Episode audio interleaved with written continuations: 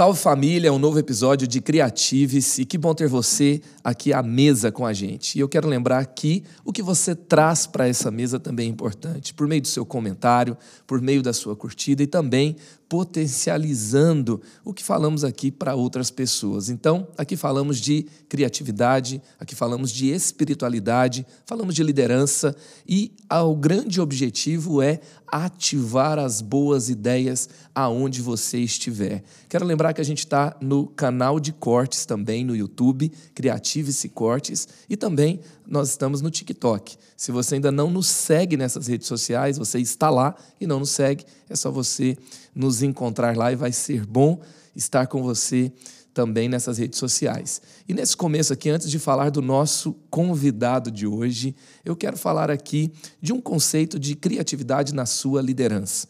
É muito comum no contexto da liderança, de uma equipe, você terceirizar a criatividade para um grupo específico. Normalmente são os designers, são os redatores, são os produtores de vídeo, de foto, e às vezes se espera muito desse time que eles sejam criativos. Mas, na verdade, uma boa equipe hoje em dia é a equipe que tem a criatividade no seu DNA.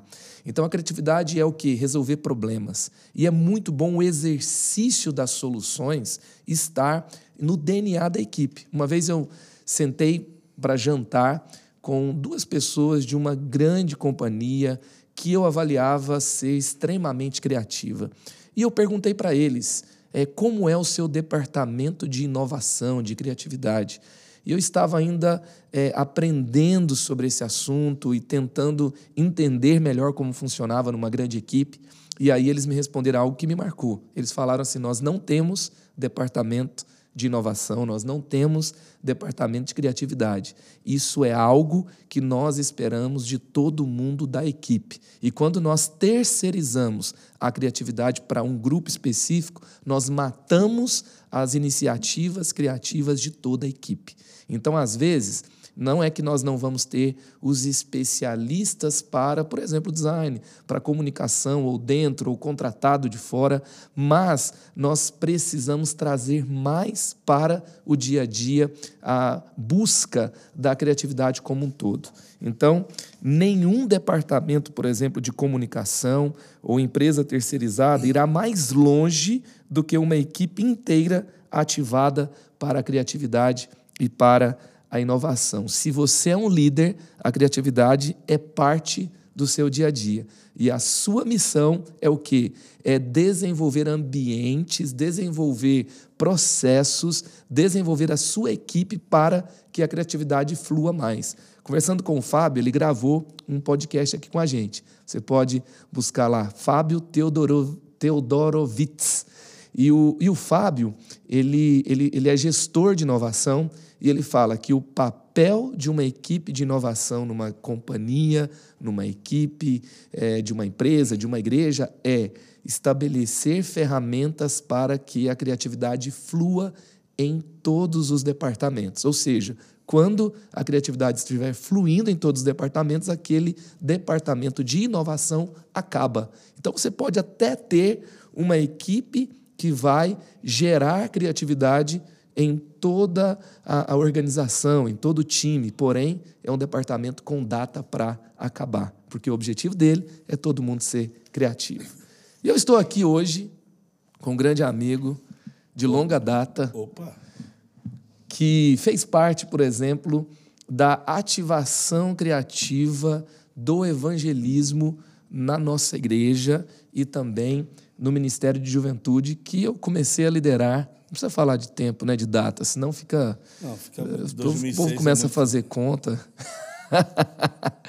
e, e foi muito assim, foi, foi incrível, porque ele trouxe algo novo para o ambiente onde nós estávamos. Nós queríamos viver o evangelismo, nós queríamos sair das quatro paredes, mas a gente não tinha ideia de por onde começar, como fazer, como pegar o povo que canta bem dentro da igreja que está disponível para um culto e, e, e, vem culto após culto fazer a mesma coisa na rua ou encontrar as pessoas na rua que precisam de Jesus. Opa. E aí a gente então viveu assim experiências incríveis por anos e até hoje eu sou muito inspirado pela vida do Pedro Rocha Júnior. Sou eu. ele é conhecido também como Pedro do Borel. Pedro. Mas ele sempre corrige que ele não é o Pedro do Borel, ele é o Pedro que está no Borel. No Borel. É isso aí. E hoje o seu trabalho nem é Mas no Borel. especificamente no Borel, né? Então vamos falar que é Pedro no Jardim. Pedro no Jardim. Então Pedro hoje está no Jardim Gramacho, Gramacho. com a ONG Aja. Acha. A história é incrível, né? Porque Eu você. Sou suspeito é, pra falar. eu- uma vez eu subi com você o, o- Morro do Borel e aí você me levou até um ambulatório, um pronto-socorro. Isso. No E aí você falou, não existia pronto-socorro no Borel. Isso. Então, o nosso primeiro trabalho com um barraco que vocês conseguiram alugar na época. alugamos. é, é, com uma maca totalmente ali improvisada, foi estabelecer aquele ambulatório, que hoje é um ambulatório ali bem estabelecido. Estabelecido, tem dentista, psicólogo, todo atendimento. É uma clínica hoje. Isso é um ambulatório bem completo, acho que bem, bem interessante para a comunidade. E é interessante que eu costumo sempre falar para as pessoas, né, quando a gente fala da criatividade, a gente sempre fica ouvindo você falar que a gente sempre fica muito preocupado com como é que vai começar, o que, que vai fazer. E eu sempre digo, comece com o que você tem, meu querido. Já começou. Em falar em começar, já começou. É, começa com o que você tem, porque quando a gente, quando você fala assim, e quando eu cheguei ele tinha um ambulatório. Só que quando você foi lá, viu o ambulatório, já tinha se passado pelo menos aí uns 15 anos ou mais. Olha só, Mas tudo começou quando o menino caiu de um, de um orelhão, olha, um orelhão, o orelhão que não existe mais. Tem, quebrou o queixo. depois a gente coloca aqui descrito o que é orelhão para algumas pessoas que estão nos ouvindo. No telefone público. E quando ele abriu o queixo, eu fui lá, vem cá, que o tio vai fazer um corte. Fui lá, só lavei e botei um band-aid. Falei, ó, volta amanhã que o tio tem que trocar esse band-aid. Ele voltou outro dia, lavei, botei o band-aid. E aí fiz umas quatro vezes, seguidas, uma semana. E de repente um dia eu estava lá, ele falou, tio, o meu amigo cortou o pé. Eu falei, cortou o pé. Aí eu fui lá, limpei, botei um, uma atadura, daqui a pouco, ele- esse menino começou a trazer criança que se machucava, que ralava, e ele surgiu um ambulatório. Aí eu comecei a perceber que eu precisava ter mais coisas, primeiros socorros, até que um dia um menino que se machucou, Luciano, a chamava ele de Luciano do T. Ele trouxe para mim uma, uma merendeira, uma, que se, se- se transformou até num, num patrimônio né, do projeto. Ele falou assim, tio, eu tenho essa merendeira para tu fazer para tomar torativo. Eu não entendi nada, mas traduzindo. Tio, eu vim te dar essa merendeira para você colocar o material de curativo. E ali foi, minha primeira, foi o primeiro ambulatório. E a gente começou, aí foi crescendo, depois peguei uma caixa de ventilador, botei mais material dentro, até que eu peguei essa, uma, uma mala melhor. E aí depois a gente começou a sonhar, a gente entendeu que tinha que ter um ambulatório, e o ambulatório aconteceu e está lá até hoje. Uau, uau. E ficou, né? Ficou? Está lá. E também tem o projeto de reciclagem. Eu lembro de você contando assim, a gente criou o projeto de reciclagem para também mudar a mentalidade na Exatamente. comunidade É. que o lugar tinha que ser limpo e tudo tinha valor. Ex- então, E isso começa quando, depois de, depois de 20 anos do Borel, a gente entendeu o convite de Deus para a gente ir para o Egito, onde a gente morou quatro anos. E no Egito a gente trabalhou com famílias que moravam na cidade do lixo, pessoas que viviam da reciclagem. E é uma cidade do lixo, onde tem hoje duas igrejas, que são as igrejas da caverna, né? um lugar chamado Mocota, né? a pedra que se moveu. E aí eu aprendi muita coisa ali. Então, quando eu voltei do Egito depois de quatro anos, depois da Primavera Árabe, eu voltei para o Borel e falei, pô, vou começar um projeto aqui. Porque eu comecei a, a- ver o material que era reciclado no Egito, falei, não, tem que ser aqui. Aí eu falei, como é que... Aí chamei um amigo meu que sonhava com isso, que já trabalhava com garimpo comunitário, falei, cara, vamos catar esses lixos do morro, todo esse material, isso aqui é dinheiro. E eu sempre brincava, falava assim, cara, se eu trouxer três famílias do Egito para morar aqui, eu vou ficar rico. Porque é muito material reciclado. Aí esse cara, mas e agora para tu achar pessoas para ficar, que eles falam, no meio do lixo? Aí começaram uma, duas e o nome. Aí eu falei, pô, tem que ter um nome. Eu falei, Deus, a gente precisa de um nome. Como é que vai ser? Aí eu achei o nome Tá Limpo, porque eu, eu, eu juntei Tá Limpo, limpando o morro e reciclando pessoas. Porque não era só limpar o morro, reciclar, mas era também trabalhar com essas pessoas que estavam ali, que já estavam longe do mercado de trabalho. Mas eu falei, poxa, Deus, me, assim, me dá uma palavra isso, para a gente concretizar isso, se é o Senhor mesmo. Aí eu, eu lembrei Isaías 61. Eu fui ler Isaías 61, li uma vez, li outra vez, li outra vez. Aí chegou, a ficha caiu. Que está escrito lá assim, ó. Cristo né, levou sobre si as nossas dores. Né, eu falei assim, não, mas não está aqui, peraí, peraí, peraí. né, não, não, não, não, não tá. Eu estava lendo um texto que não tinha nada a ver comigo. Falei, mas aqui, Isaías 61 começa a falar assim, né? Quem deu crédito. E aí eu falei, pô, Isaías Acho que é Isaías 53. Não, não, não calma, vai chegar lá. Eu falei, eu estava lendo um texto que na minha cabeça. Era Isaías era 61. Eu falei 61, porque o texto que a gente tinha para subir o Borel era restaurarão os lugares antigamente assolados uh -huh. de geração em geração. Uh -huh. Aí eu comecei a falar, como é que eu vou restaurar essas pessoas? Limpando o morro, reciclando pessoas. Né? Restaurar o lugar. Eu falei, pô, mas com lixo. Aí veio Isaías 53, quando eu falei assim: Cristo levou sobre si as nossas dores. Aí eu falei, pô, é isso. Então eu chego à conclusão, na minha mente criativa, que a primeira reciclagem de lixo começou no céu. Porque para tu reciclar, tu precisa de quê? De um catador. Então quem foi o primeiro catador de lixo? Jesus Cristo. Como assim? Deus olhou para o mundo e falou assim: está sujo. Uau. Tem que limpar. Uau. Mas tem que ter um catador. Jesus, Jesus falou: eu vou. E ele veio. Então diz assim: Cristo levou sobre si as minhas dores. Isso é plural. Então como é que fica no singular? Cristo levou sobre si a minha dor. Então logo Jesus foi o catador. Dor. Mano, aí eu chorei muito. chorei muito porque eu entendi. E quando eu falo isso para as pessoas, as pessoas falam assim, mas como assim? Eu falei, cara, é só você olhar para mim. Eu era um lixo, mas ele me encontrou e ele me reciclou. E eu estou aqui. E aí surgiu, e hoje a gente tem um projeto, tem um galpão no Borel. A gente começou a chamar pessoas para reciclar o lixo, todo mundo fica, não, não. E hoje o Borel está extremamente uma mentalidade de reciclagem. Então hoje não passa nada no Borel. Todo mundo cata. Uau. E para si próprio, né? para se alimentar a si próprio. Então hoje a gente tem um trabalho lá. Então, claro que hoje o nosso projeto já pega os condomínios fora, algumas empresas, vai o caminhãozinho, pega, e todo o dinheiro que é revertido é dividido com as pessoas que trabalham. Sensacional. O projeto tá limpo. Tá limpo. Limpando o morro e reciclando pessoas. Sensacional. E uma expressão muito comum é. para a galera ali da comunidade, do dia a dia mesmo, é, deles, muito próximo, muito fácil de entender e, e, e, e com uma, um significado profundo. Exatamente. E é maravilhoso, não perde nada. E o Pedro é esse, né? Extremamente criativo é, e um resolvedor de problemas complexos é. com soluções eu simples. falo que é né? no mundo de Bob, eu falo que minha cabeça é, é o mundo de Bob, a gente vai sonhando. E aí depois de, de voltar do Egito, a gente montou esse projeto né, no Borel.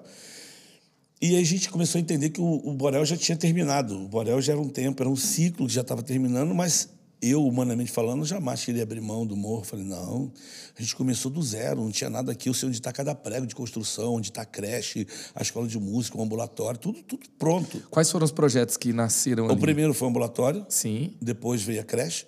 Uhum. Depois veio o, uma escola de... Não, escola não, um centro de informática. E depois surgiu a escola de música, que está montada lá hoje.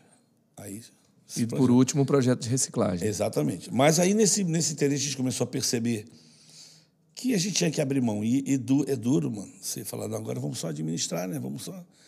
Mas aí a minha esposa falou uma frase bem legal, que ela diz assim: o, a procura de novos caminhos, o Senhor nos levou para Jardim Gramacho.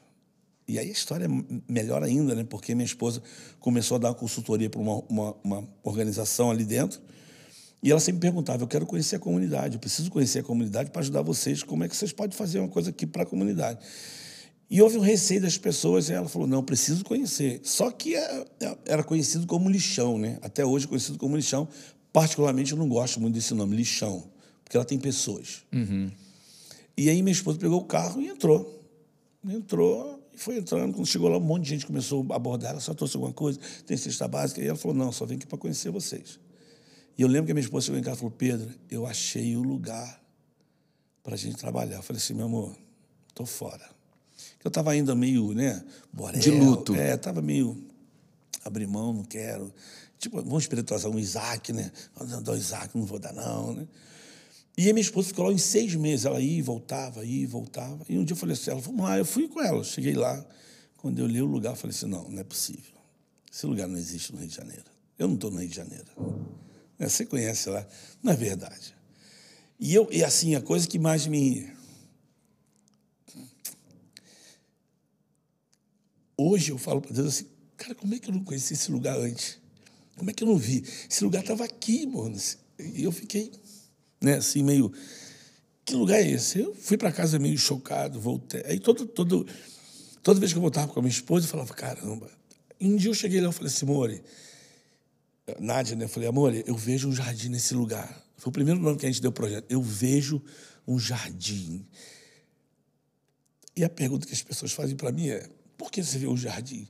Cara, onde tem gente, tem jardim. Depende, depende do que tu vai semear. E a gente ficou um ano e meio ali, um ano e meio andando no meio daquele pessoal, brincando, conhecendo as, crianças, as pessoas, as, as histórias. E a minha esposa tinha um link lá das crianças que ela estava ajudando como amamentar, como cuidar tal. E aí um dia a gente estava passando num beco, ela olhou assim para uma árvore e falou assim: Eu quero comprar essa árvore, Pedro. Eu falei: Como é que tu compra uma árvore, Nádia?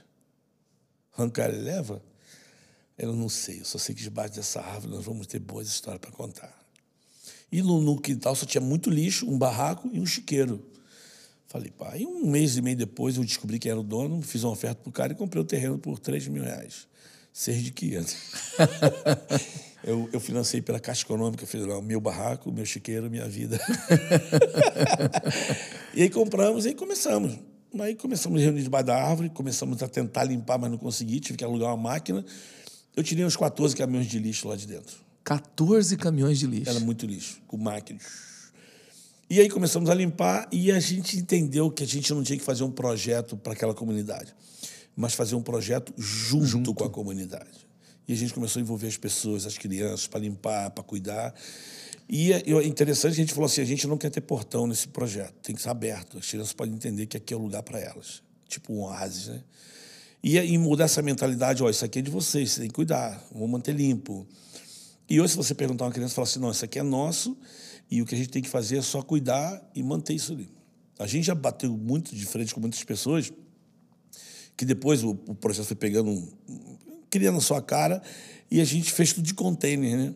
E até porque é um lugar que é invasão, então a gente pensou, a arquiteta nos ajudou, falou, ó, vamos botar container, se amanhã depois vierem tirar vocês daqui, vocês pegam o container e levam para outro lugar. Eu falei, legal. Só que o container, ele tem um, um blindex, assim, de, de 2 por... 2 por 2,80, bem, bem grande porque a gente entendeu também que quando as pessoas passassem no beco e olhassem para dentro do, do, São dois contêineres, que é a sala, né? que era uma sala multisala, a gente queria que as pessoas que estavam passando vissem o que estava acontecendo lá dentro. E quem estava dentro não perdia a visão do que estava acontecendo lá fora. E o nome disso era transparência para a gente. Uhum. As mães sabiam onde as crianças estavam, uhum. tinha sala de aula. E aí, quando, quando o container chegou, muita gente falou assim: rapaz, você vai deixar esse vidro aí? Eu falei: é. Não dão uma semana, as crianças vão quebrar. Eu falei, não vão quebrar, não. E o container está lá para fazer quatro anos. Uau! Ninguém nunca quebrou. Porque é deles. Uhum. Né? Então, quando você faz uma coisa junto com eles, não é meu. Não é para eles. É, e a minha esposa, eu estava lá todo feliz. Aí depois de, acho que uns dois anos e meio, a gente começou a pensar na Aja, porque estava tomando volume. A gente falou, ó, a gente tem que né, estruturar isso. Aí surgiu a Aja. A gente queria, tinha vários nomes. Aí até uma menina, né, o que, se ela estiver vendo, a Bianca, né, de Bauru, menina fantástica. Ela começou a pensar na gente, do que a gente fazia. Ela falou assim: Eu tenho um nome. Ela mandou para a gente. Quando ela falou haja, a gente já entendeu logo: haja, né? haja luz. Né? Esse haja de, de aconteça, vai acontecer. Só que ela falou: Mas tem duas palavras: a e já. Há alguma coisa para ser feita, faça já e faz com amor. Uau. Então aí surgiu a a gente começou a, a sonhar com isso e começou a tomar corpo, tomar corpo. E hoje está lá. Né? Vai ficar. Cada são quantas que... crianças hoje Ó, a gente, a gente, são atendidas no é, projeto? São 114 crianças. 114. É, mas de, de, uma educação, ela é integral. A criança ela chega, quem estuda de tarde, chega, passa a manhã dia lá, já sai almoçado, e quem estuda é, de manhã, chega lá tarde, também já sai com lanche. Tá Mas a, a, gente entende que cada criança ela é indivíduo, ela, ela, é única. E a gente gosta que aquele lugar lá é o lugar para elas fazerem arte mesmo. Mas a arte de ler, a arte de escrever, a arte de brincar, a arte de pintar, é o lugar de fazer arte mesmo. E, e você estava me explicando assim que a escola não é a educação tradicional do MEC, uma escola lá primeiro ano, segundo Não. ano, terceiro ano. Pode ser que um dia seja. Pode ser que um dia seja, mas são 114 crianças. Em É, qual que é o objetivo dessas atividades? O, ó, o primeiro objetivo nosso, que, que é o nosso sonho sempre é essa criança, quando ela vem para cá, ela tem que sair daqui lendo e escrevendo. Porque quando a criança ela aprende a ler e escrever, o mundo dela uf, né, fica muito maior. E isso para a gente é o maior desafio, porque a gente tem uma invasão muito grande escolar. As crianças não se animam. Você estava encontrando de um menino na quarta série É, isso aí é que não fantástico. sabe ler. É. Não sabe ler pipa. É, não sabia, né? Assim, Não é, sabia. é, hoje ele lê. Mas eu, eu, eu brincando com ele, falei assim: olha só. Imagina uma criança, eh, como eu estava falando contigo, uma criança que brinca, que joga bola, que sobe em árvore, que solta pipa, tal, tal. Você, junto com ela aqui, ela vem na terceira, quarta série, ela está aqui, aí você bota ali: P-I-P-A. É algo que faz parte do mundo dela, é pipa, mano. Aí você fala, o que está escrito aqui? Ela fica assim, olhando o papel. Parece que o papel fica assim, ó. Hum, ela fica. Aí olha para você. Cara, o que está escrito aqui? Ele. É... Aí chuta, né? Bicicleta. Você vai chutando o que vem na cabeça dele. Não, olha só. De novo. Vou escrever outra palavra. Aí você põe B-O-L-A. Tá lá no mundo dele. Ele gosta de jogar, fala. Fala, eu sou Flamengo. Né? Tá ali no mundo dele. Mas você manda ele ler a palavra bola ou pipa, ele não sabe. Aí eu falo assim, cara, olha só, isso aqui, ó, você gosta.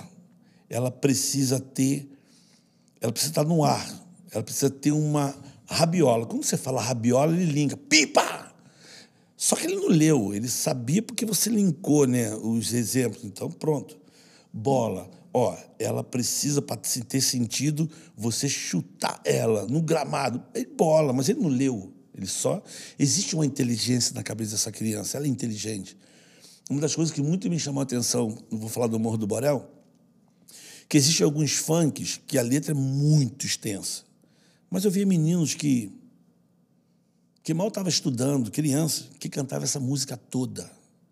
E eu sempre me falo assim, como é que esse menino canta essa música toda se ele não sabe nem ler direito ou não sabe ler? Porque ele escuta. Mas o poder que ele tem de gravar é imenso, né? Como é que você grava uma música toda? Porque você ouviu repetidamente, joia. Mas eu não posso tirar a capacidade dessa criança que ela é inteligente. Ela é inteligente. Só que aí entra um monte de fatores, né? Eu talvez eu expor aqui um menino que eu amo muito, né? E é o meu filho. Quando a gente descobriu que ele tinha um problema de dislexia, eu nunca ouvi falar de dislexia, que é uma coisa muito nova, o tratamento está aí. Mas ele sofreu muito. Ele, sof ele sofreu muito. E, e, graças a Deus eu tenho amigos, né? eu posso ter condição de ir lá pagar um fono, psicopedagoga, vamos lá, vamos psicólogo, joia. Mas agora pensa num mundo onde criança não tem esse, esse acesso. Pensa num mundo em que muitas mães trabalham o dia todo, ela fica no beco, na rua, fica ali. Não tem. Agora, quando você olha para uma criança dessa e ela não sabe ler, ela diz assim, eu não quero ir para a escola, eu não gosto. Não é que ela não gosta, ela que tem dificuldade. E vou falar do meu filho. Meu filho, ele é muito inteligente, mano. Meu filho é muito inteligente. Só que ele tinha dificuldade, trocava B por C, por T, por F, com S, F, S. E então, na hora das provas, ele tirava. Aí ele falava, mãe, eu sou burro. Não sou burro. Ele só mudava. Até que uma psicopedagoga foi lá e falou: ó, eu quero a prova do NOA oral. Foi outra coisa, mano. Então ele começou a perceber: não, não, eu sou inteligente sim. E só essa informação mudar na cabeça Isso, dele isso. já muda muito a capacidade, o interesse, a motivação. Eu não quero ir para um lugar onde eu me sinto humilhado, porque eu não consigo fazer daquele jeito, naquele processo. É e eu perco a motivação de estar lá, de aprender, de tem um tudo. tempo, tem um Agora tempo. não, eu, eu aprendo de um jeito diferente. Eu tenho uma limitação, mas essa limitação não é que eu sou burro. Exatamente. É que eu aprendo diferente. Eu, tenho, eu tenho um outro jeito. Aí mudou tudo. Agora eu quero aprender, eu quero conhecer, eu quero estar lá. A, gente tem, um, um- a gente tem um, um, um lema, e um ditado, todo mundo da equipe sabe disso. A gente fala assim: haja, tudo começa na criança. É aqui embaixo, mano. Se você mudar essa estrutura aqui de valorizar, de se ensinar essa criança, você vai ter uma geração com perspectiva U. Eu vou dar outro exemplo aqui. Tem um amigo meu, né? Então, o terreno está ali, está tendo as aulas, mas eles ficam brincando de bola de gude, bola tal. E, e muito palavrão, assim, que é o. Eu não vou cobrar que ele fala, não, olha, deixa eu falar para você, você não deve fazer assim. Por favor, não. É, é, é o mundo que ele vive, está ali, palavrão. Tem que, que começar de algum ponto, né? É, só que tinha um menino que ele xingava muito, xingava muito, muito. Eu sempre vi que tinha alguma coisa ali que. Quando estava batendo. Um dia ele xingou, xingou, e toda vez que eu falava, ó lá para fora agora, depois eu converso contigo. Aí ele ficava irritado, tacava a pedra lá para dentro. Tipo assim, para sujar o quintal, porque o sujar o quintal tá limpo. Ele... Aí um dia eu peguei ele, falei assim, ó, deixa ele falar contigo. Levei ele para uma sala, falei assim, olha para mim. Ele... Eu falei, eu sei que você não quer xingar, cara, eu sei.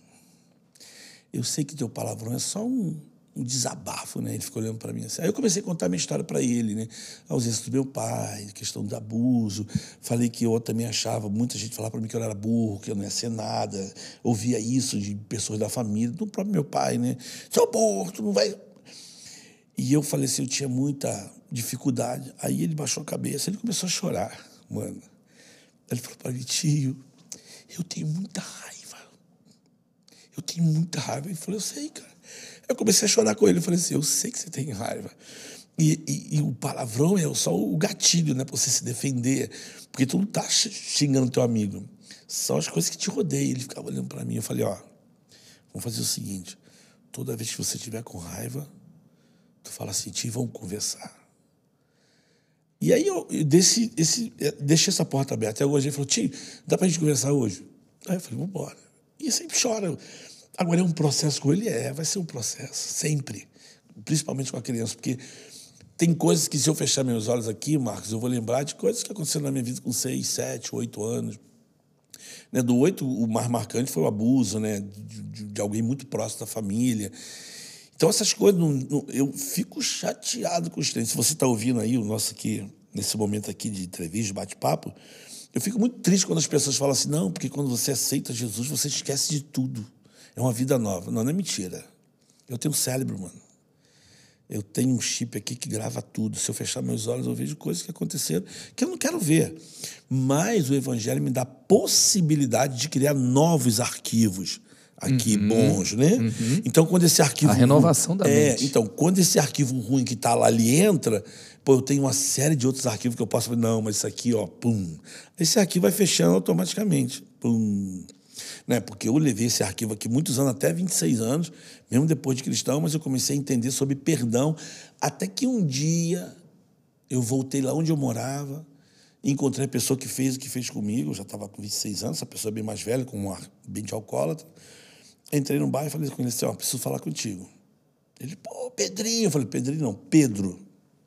Eu tinha uma mistura de raiva, de, sabe? Umas coisas que, que só quem só entende quem sente. E eu falei para ele o seguinte, ó, é o seguinte: existem coisas que só eu, você, Deus e o diabo sabe. Com um entendimento agora, né? Eu, você, Deus e o diabo. Porque até então, na minha cabeça era era eu e ele, o que ele fez comigo. E, e por muito tempo eu ouvia, se tu falar para alguém, se tu falar com medo. Eu vivia com fantástico. Só que agora eu tenho um entendimento do mundo espiritual, de muito de maldade. E eu falei, ó, tem coisas que só eu, você, Deus e o diabo sabe. Mais ninguém. Agora, o que tu fez comigo, eu não quero saber se você fez com outra criança ou não, mas o que tu fez comigo, eu quero dizer para você que eu te perdoo. E eu falei assim, eu quero te liberar, cara, aqui, ó.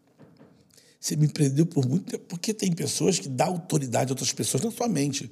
Tem pessoas que estão presas a outros aqui dentro. Uhum. E eu aprendi isso, cara. Libera essa pessoa daqui, libera, perdoa. E não é que eu vou esquecer. Se eu, se eu parar aqui hoje, eu, eu fico emocionado, choro e lembro o que aconteceu. Mas não é também que eu escolhi, eu perdoei ele. Aí quando eu comecei a chorar perto dele, ele falou assim: Eu te perdoo. Ele falou: Pô, não chora não. Eu falei: Bem, olha só, o que eu tenho que fazer, você não tem que falar para mim. Eu estou aqui dizendo para você que eu te perdoo. Se você precisar de ajuda, eu quero te ajudar. Mas eu quero te liberar daqui da minha mente. Porque por muito tempo você foi fantasma aqui para mim né, desencadeou muitas decisões erradas também que eu tomei, por não ter ninguém para falar. Então, para mim, quando eu olho para uma criança, e no contexto que eu estou hoje, eu sei que ele tem uma história já. Apesar da idade pequena, ela é rodeada de situações que marcam a vida dela. Então, o Ágia hoje está ali com esse nome, muito mais nessa proteção para a criança. Por isso a gente trabalha com a criança, mas também trabalha com planejamento familiar, com as famílias, para dar uma sequência, né? Casa, projeto, projeto, casa, para a gente andar junto. Tem muitas soluções que são muito superficiais, né? É. O preconceito, o julgamento. Sim, exatamente. A gente sabe o valor, por exemplo, do mérito, das escolhas de alguém, a meritocracia, mas, uhum. ao mesmo tempo, tem ambientes que você ela é superficial, uhum. é, uma, é uma solução superficial. Uhum. E, e, uma das grandes ferramentas da criatividade hoje é uma ferramenta do Evangelho, Sim. que é a empatia. Uhum. É você olhar e perceber a história que está por trás, qual é a dor que aquela pessoa sente, uhum. por que ela faz o que faz. E quando você vai vivendo esse mundo, você falou, eu andei, eu e Nádia fomos lá por um ano e meio andando, conhecendo, entendendo, se apaixonou por uma árvore que é. estava num terreno que foi comprado. E aí, tá, eu vou comprar um terreno, mas quem conhece a realidade de Jardim Gramacho é. sabe que assim, o terreno não tem escritura, não tem. Você não paga IPTU, não tem o esgoto lá da prefeitura, eu, eu, né? Eu vou brincar, no cuspe, tu compra assim, vamos, vamos, corte comprou. Então você, ah, então como que eu vou fazer? Eu vou abandonar porque não tem. Não, então vamos fazer container. É. Então os, os containers podem ser levados para outros lugares. Mas é mais fácil abandonar, uhum. é mais fácil encontrar uma desculpa. Exatamente. Como o Rick Warren fala, né? Que o, a indiferença sempre encontra uma desculpa. Sim. O amor sempre dá um jeito. Exatamente. Eu, eu, eu assim, eu, eu, vou assim pensando, por exemplo, é, quando você olha para uma pessoa, eu gosto muito minha esposa, é, ela tem muita muita particularidade porque ela ela ela sente com as pessoas, né? É bem interessante isso. E ela fala uma frase que eu, que eu amo demais. Ela diz assim: as pessoas têm nome, têm rosto e têm história. E você precisa respeitar isso. Porque só entende quem sente, mano. Só entende quem está na situação. E aí, é só andando com elas. E necessariamente tu nem tem que falar de Jesus logo, né? Você tem que andar com elas, sentir com elas. É, a gente fala que, que o, que o Haja, o nosso projeto, a gente nós, nós somos construtores de ponte, né? A gente quer construir ponte com as pessoas. Se elas vão atravessar ou não, não sei. Mas através, construir a ponte e falar assim, cara, ó, tu pode ir para lá, mano. E Pedro, você é extremamente assim agregador. Uhum. Eu lembro que você veio aqui no nosso primeiro reação. Reação foi o projeto que a gente estava levando o povo para a rua para evangelizar e, e, eu, eu olhava e eu falava assim, normalmente o ministério de evangelismo numa igreja é um gueto. É um gueto de um povo é, meio não, não vou dizer que é um povo esquisito, é um povo não convencional. Enquanto tem alguém pregando lá e falando, eu quero aprender mais da Bíblia, ele está assim, por que, que a gente vai falar da Bíblia de novo para essas mesmas pessoas e tem gente que nunca ouviu, eu quero falar em outro lugar. E aí cria aquela, aquela cisão clara vira um grupo ali e eu queria fazer um projeto de evangelismo que toda a juventude fosse evangelizar. Uhum. Normalmente tem o gueto da intercessão, é. que é um outro povo não convencional que vê o demônio num monte de é, coisa vamos dar um nome e quer te contar assim, não, tem um demônio ali e tal. E aí fica aquele, aquelas coisas tudo divididas. São as tribos que, assim, que existem. As tribos, é, mas é só esse povo que tem que interceder, é só esse povo que tem que evangelizar.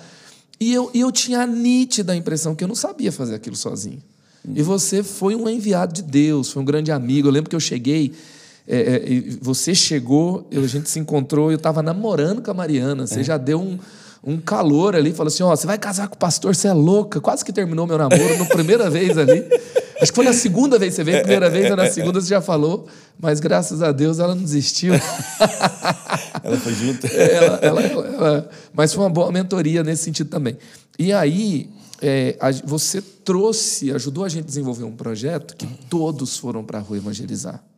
Uhum. E aí, assim, né, a gente viu é, é o povo é, pagar para fazer uma inscrição, mas não era de uma conferência, é. era de um projeto de evangelismo. Exatamente. Aí o povo não estava assim, sendo convidado para ir evangelizar e a gente convencendo. Não, eles estavam pagando para ir, é. literalmente. E não era só para receber as mensagens, não. Hum. era para você. Rece dar, mano. Você entregar o que você tem. Né? Exato, é, é entregar e tudo. Então, é, isso foi muito legal. E você, uma história que nos marcou muito, quem conhece o pastor Cláudio do 30 Semanas? O pastor Cláudio, do 30 Semanas, ele estava com uma semana de convertido. Tava com medo. Cabeludão, roqueiro, e o Pedro vem ensinar samba Samba. para a juventude. Samba Não precisa de drogas para cantar. Canta, irmão, canta o samba. Tem um vídeo de você falando, vamos cantar o Ainda samba. vou te ensinar a sambar, é assim. Isso aí, isso aí. E, e aí, e aí o Claudião lá no meio, ele cabeludão e roqueiro, e você. Ah, Pega o surdo, Claudião. Pá, pá, pá. E o Bom, né? Claudião chegou e falou: Eu sou novo aqui. Não tem problema não. Aqui não tem. Você tem que ir pra rua comigo meu e tal. recebeu? Trouxe ele junto. E aí, o testemunho depois do Claudião. É, semana passada eu estava aqui comprando crack. Hoje eu estou aqui falando de Jesus. É, isso é lindo. E, e ele olhou, porque a gente foi na comunidade Santa Cruz em São José, onde acontecia o carnaval, aconteceu até 2013, depois o carnaval acabou.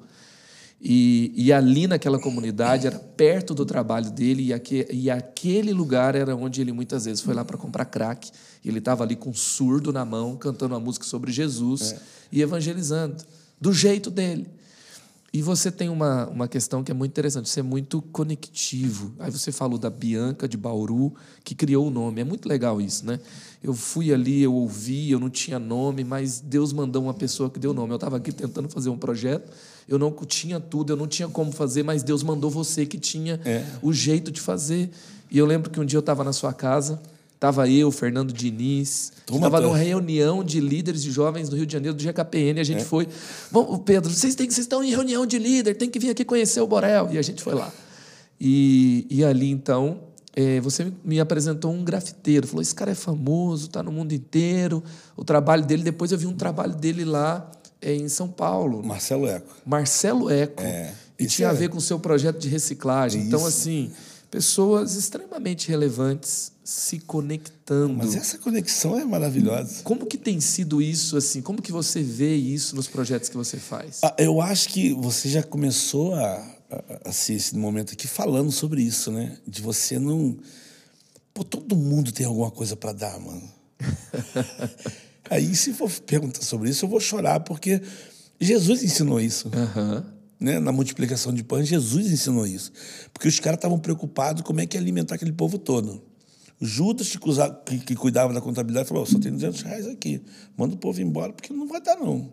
Mas Jesus falou assim: cara, vocês estão preocupados com o que vai dar? O que, que vocês têm? Pois Jesus fez eles acharem um menino, cara, que tinha os cinco pães e dois peixes. Pronto. Conecta esse menino aqui, vamos lá. Vamos conectar ele nessa questão do. E aí, você pode ter esse pão para Jesus? Ah, Pode. Todo mundo comeu. E eu sempre digo assim: aonde aconteceu a multiplicação dos pães? Ah, quando Jesus orou. Não, mano. Se fosse quando Jesus orou, no outro dia na manchete de jornal estaria assim: multidão morre soterrada embaixo de pão. A multiplicação acontece Tinha quando. tido uma tempestade de pão. Exatamente. A, a- a- a multiplicação de pães acontece em João 3,16. Porque Deus amou o mundo de tal maneira que deu. O menino pegou os cinco pães e deu para Jesus. Jesus pegou os pães e deu. Deu para os discípulos. os discípulos deram para a multidão. E a multidão devolveu. Tem um dar aí. Então, quando eu penso nessa. Sensacional. Nessa, é, nessa, Eu já tinha ouvido essa explanação só assim, que a multiplicação aconteceu quando os discípulos deram. Mas você foi muito mais profundo. Não, mas começa em João 3,16. Deus deu seu filho. Isso. Jesus de, é, o menino deu o pão. Jesus. Jesus. deu o pão para Deus. de- Não, deu graças, deu graças. repartiu, Repartiu. deu para os discípulos. Os discípulos Não, deram não, mas multidão, aí, a multidão é, deu é, de volta. É, mas eu tô, eu tô aqui falando rápido, porque cada, cada ponto tem um ponto. Imagina, tu imagina, o que, que vocês têm aí? Ah, Já imaginei Ah, você pregando não, essa mensagem. imagina, imagina o, o Pedro achando o menino. Não toca nesse pão, puxa a espada, Jesus está pedindo pão. Pedro, sanguíneo. Imagina João. Pedro ah, sendo Pedro. É, imagina João achando o menino. Como é que é seu nome, filho? Você podia dar esse pão para Jesus que ele está pedindo? Claro. Eu acho que o menino vai junto e fala assim: Jesus, a minha mãe nem deixou vir aqui, mas depois tu faz uma oração por ela. Está ali do lado. Aí dá para os discípulos, os discípulos dão para a multidão e a multidão devolve. Então os discípulos estavam com medo, levou um pedaço e trouxe um cesto cheio. Então o dar, quando a gente fala dessa conexão de você dar nome às pessoas, isso é meio especial. Né? Quando, por exemplo, quando eu falo todo mundo falava assim, Pedro Borel, Pedro Borel. Cara, Pedro Borel é joia, mas, cara, no, no Borel tinha uma equipe que fazia acontecer, cada um com seu talento, seu dom. E tem nome essas pessoas. Né? Quando eu falo, pô, hoje o Aja é um nome muito forte, Aja. Pô, mas eu sei que tinha uma menina lá em Bauru que quebrou a cabeça junto com o mesmo coração e aplicou o Aja pra gente, a Bianca. Pum! E, e, e vai. Agora, dentro do próprio. Hoje a gente tem um projeto de coração, a fábrica de coração. Mas quando. Hoje, quando a gente vende os corações, o menino falou para mim assim, tio, e se as pessoas não gostarem do nosso coração pintado? Eu falei, vai gostar. Não, mas e se não gostar? Não, vai gostar, pô. Mas e se não gostar? Eu falei, o que você quer falar? Ele falou, não, é que eu tive uma ideia. Vamos fazer um coração branco, bota um lápis de cera dentro e deixa eles pintarem do jeito que eles querem. Pois isso é empreendedorismo. Nem eu tinha pensado, fiquei falando, como é que eu não pensei uma coisa dessa? Então você tem que dar nome. A criança deu é, a ideia. E é o Samuel. Dá Uau. nome, entendeu? Então existe, é o é, então existe um potencial em cada um que você precisa conectar isso e mostrar o valor de cada um deles. Isso aí é, é fantástico. E tem gente que é muito mal resolvida, que fala assim: ah, eu vou pedir para a pessoa criar para mim. Não, eu vou fazer aqui para não dar trabalho para ninguém. Essa pessoa está limitando muita coisa, né? Muito. Porque eu fico imaginando a Bianca que criou o nome. É. Ela ficou pensando: Deus, como é que eu posso ajudar?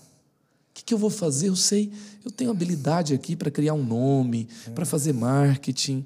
É, eu queria ajudar mais. Aí Deus fala com ela, não sei como é que Deus fala com ela. Uhum. Aí ela vai lá e pensa, quebra a cabeça.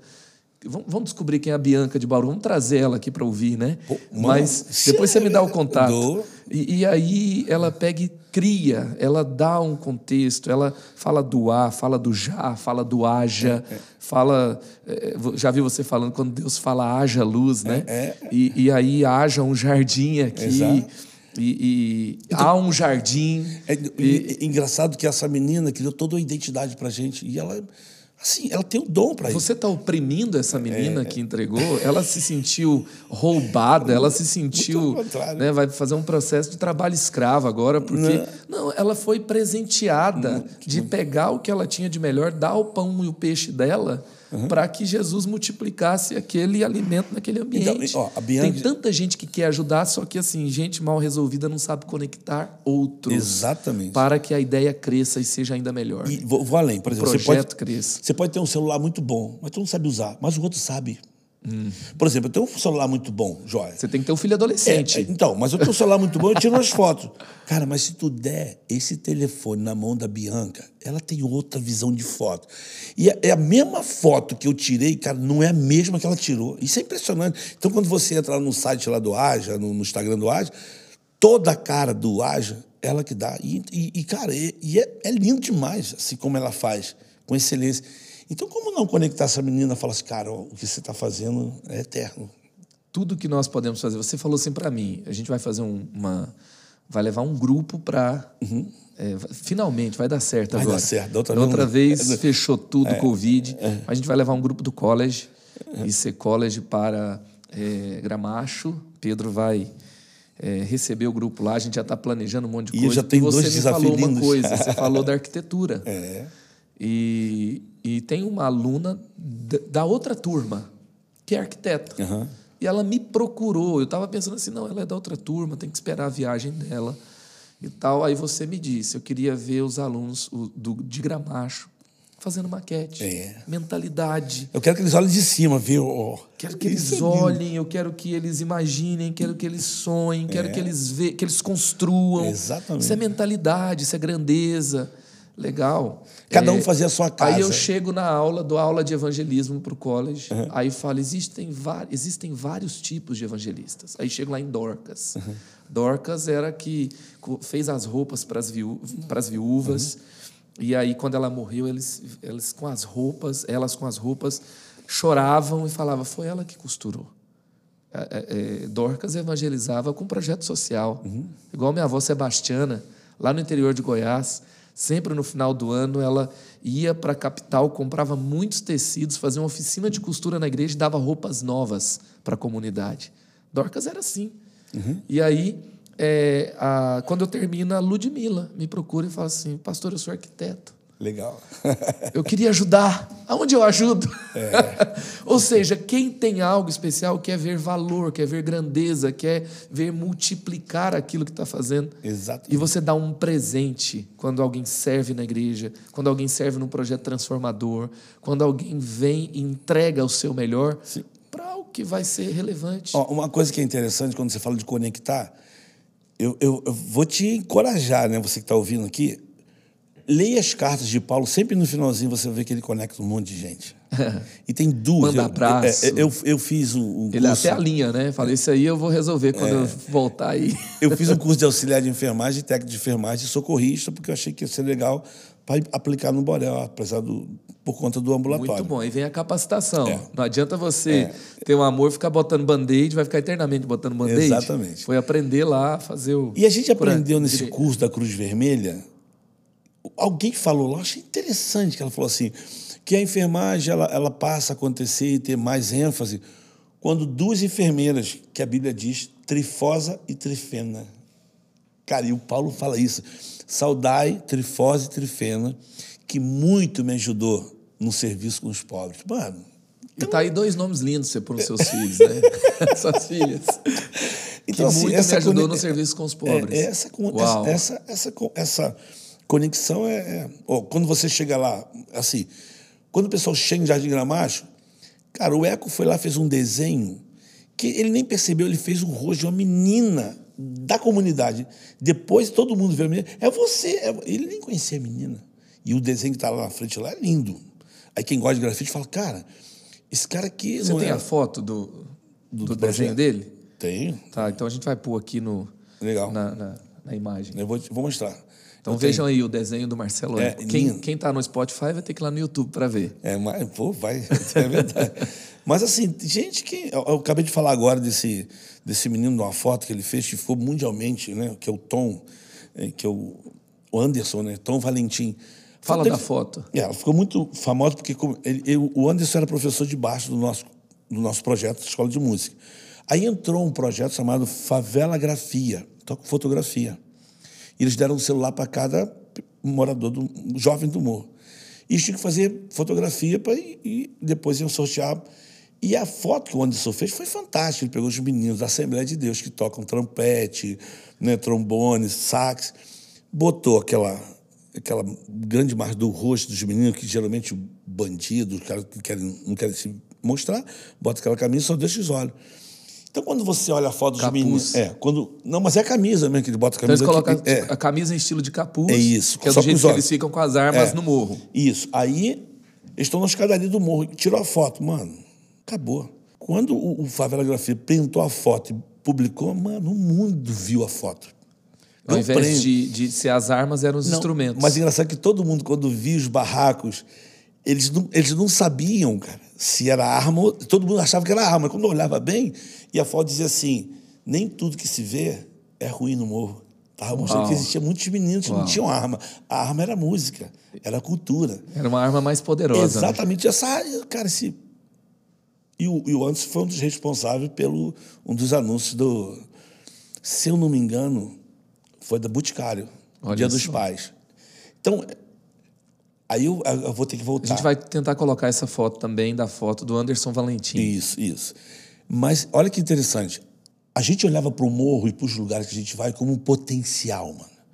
Então tem uma música que a gente fez no Morro do Borel que chama Funk do Borel. Até cantei aqui na Muito né? bom. Então a música, eu, eu brinco, o pessoal acha que eu canto funk. Nada, só tem isso na manga e o pessoal fica impressionado. Tinha uma que falava, né? tem muita coisa boa saindo é, então, daqui. Mas, né? mas a música fala assim: viver no morro para conhecer a realidade da comunidade gente que rala para sobreviver na legalidade ou na malandragem. Mas o que importa mesmo é descobrir, tem muita coisa boa saindo daqui. Tem quem se empenha para melhorar, mudando o mundo à sua volta. Tem quem tem valor, tem quem tem coragem, atitude certa para mudar.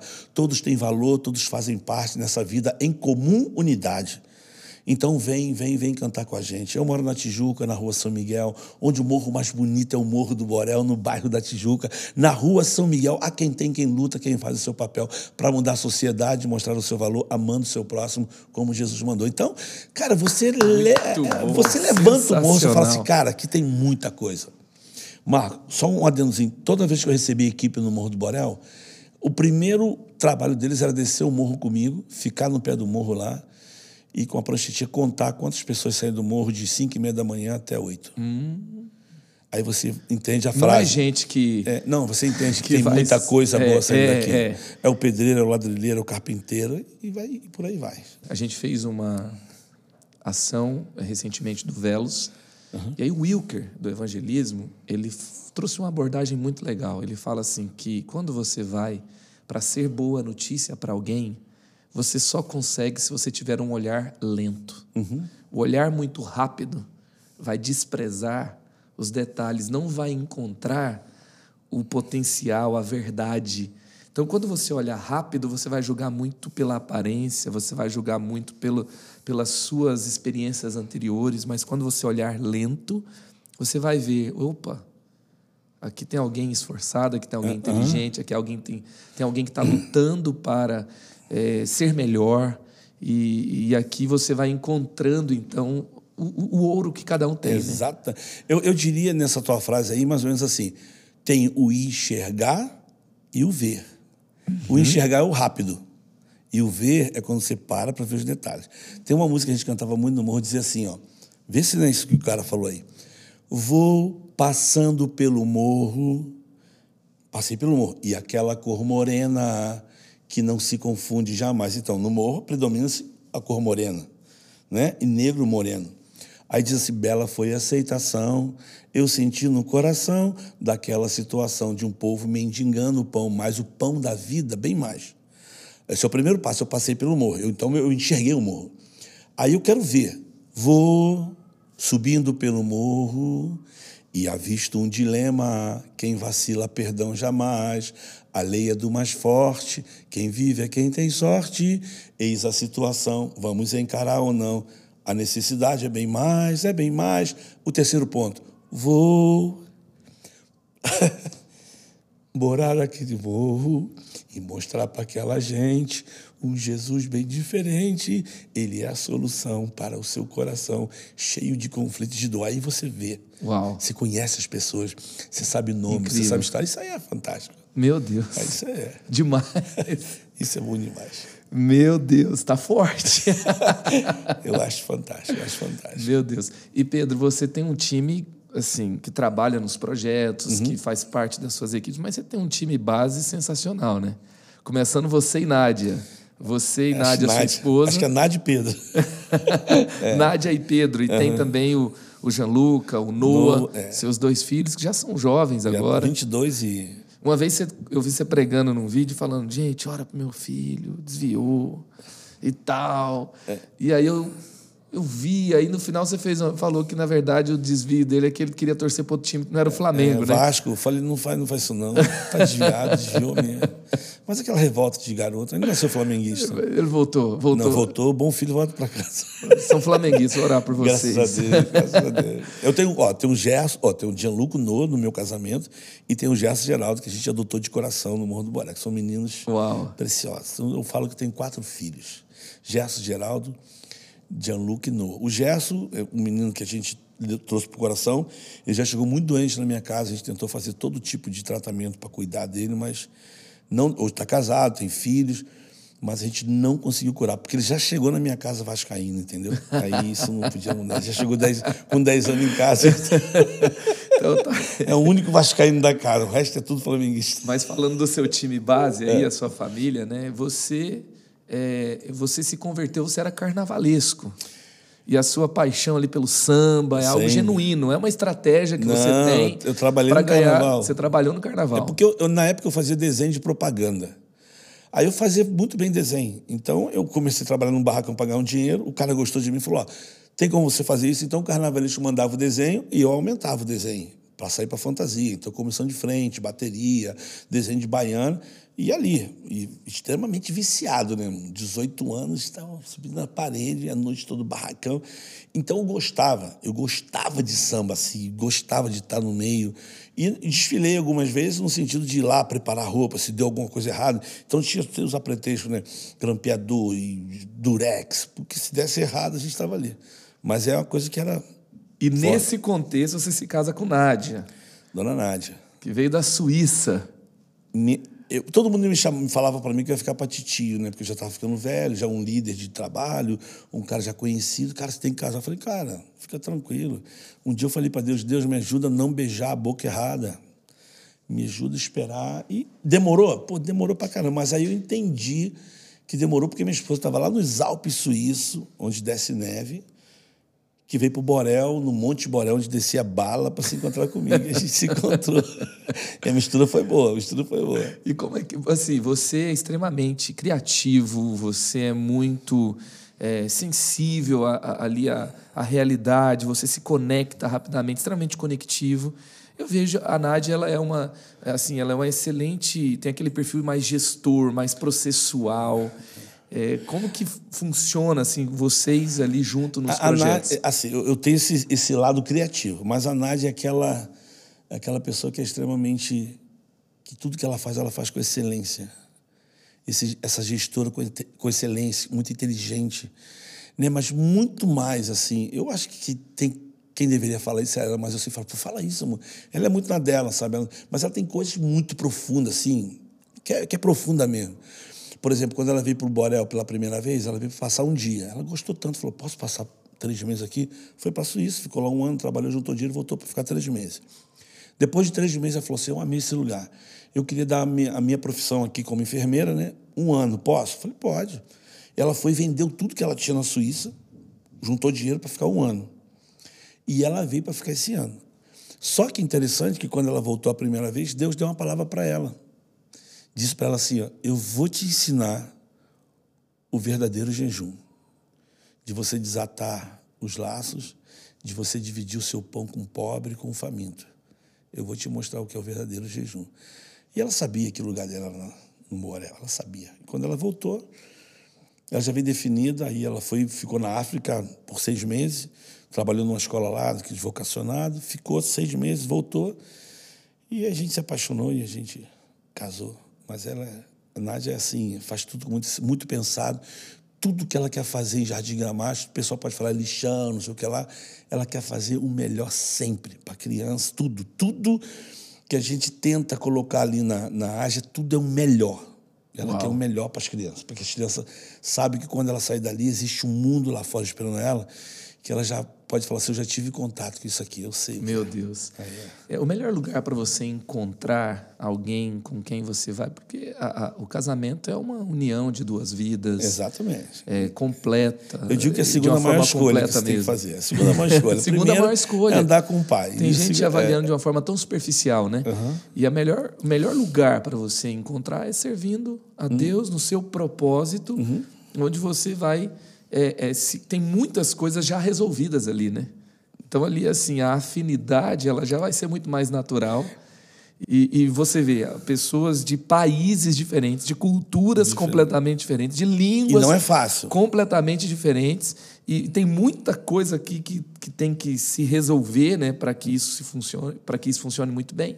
Mas nas questões mais importantes da vida havia um alinhamento muito maior, é, é muito uma maior. convergência profunda, né? É, eu, eu, vou usar uma frase do meu pastor aqui, pastor Davi. Eu lembro nas minhas crises de querer arrumar uma pessoa, né, de namorar, de namorar alguém. Eu lembro, falei, pô, pastor, olha por mim, tá brabo, fica sozinho e tal. E eu estava ali na casa dos 27, 28 anos, ele falou, Pedro, olha só, deixa eu te falar uma coisa. A tua esposa, ela já existe, pô. Ela já está aí, ela está te procurando. E tu está procurando ela. Tu tem que orar assim, Senhor, me ajuda a encontrar ela. Quem é? Quando ele falou isso para mim, eu falei, ah, você é captura, né?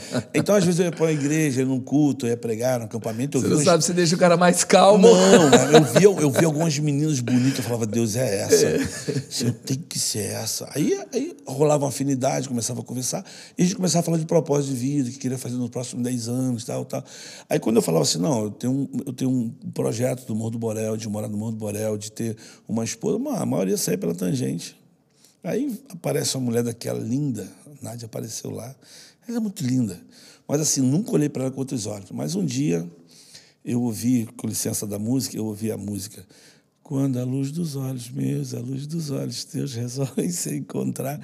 Quando eu falo dessa música, eu falo que a luz que tinha nela se encontrou com a minha e a gente se completou. Que era a luz do amor por pessoas, mutuamente por mim, eu por ela, ela por mim, a gente.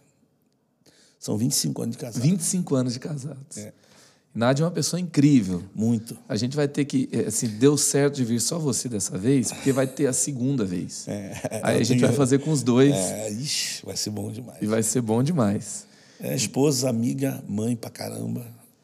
E pessoa muito sensível.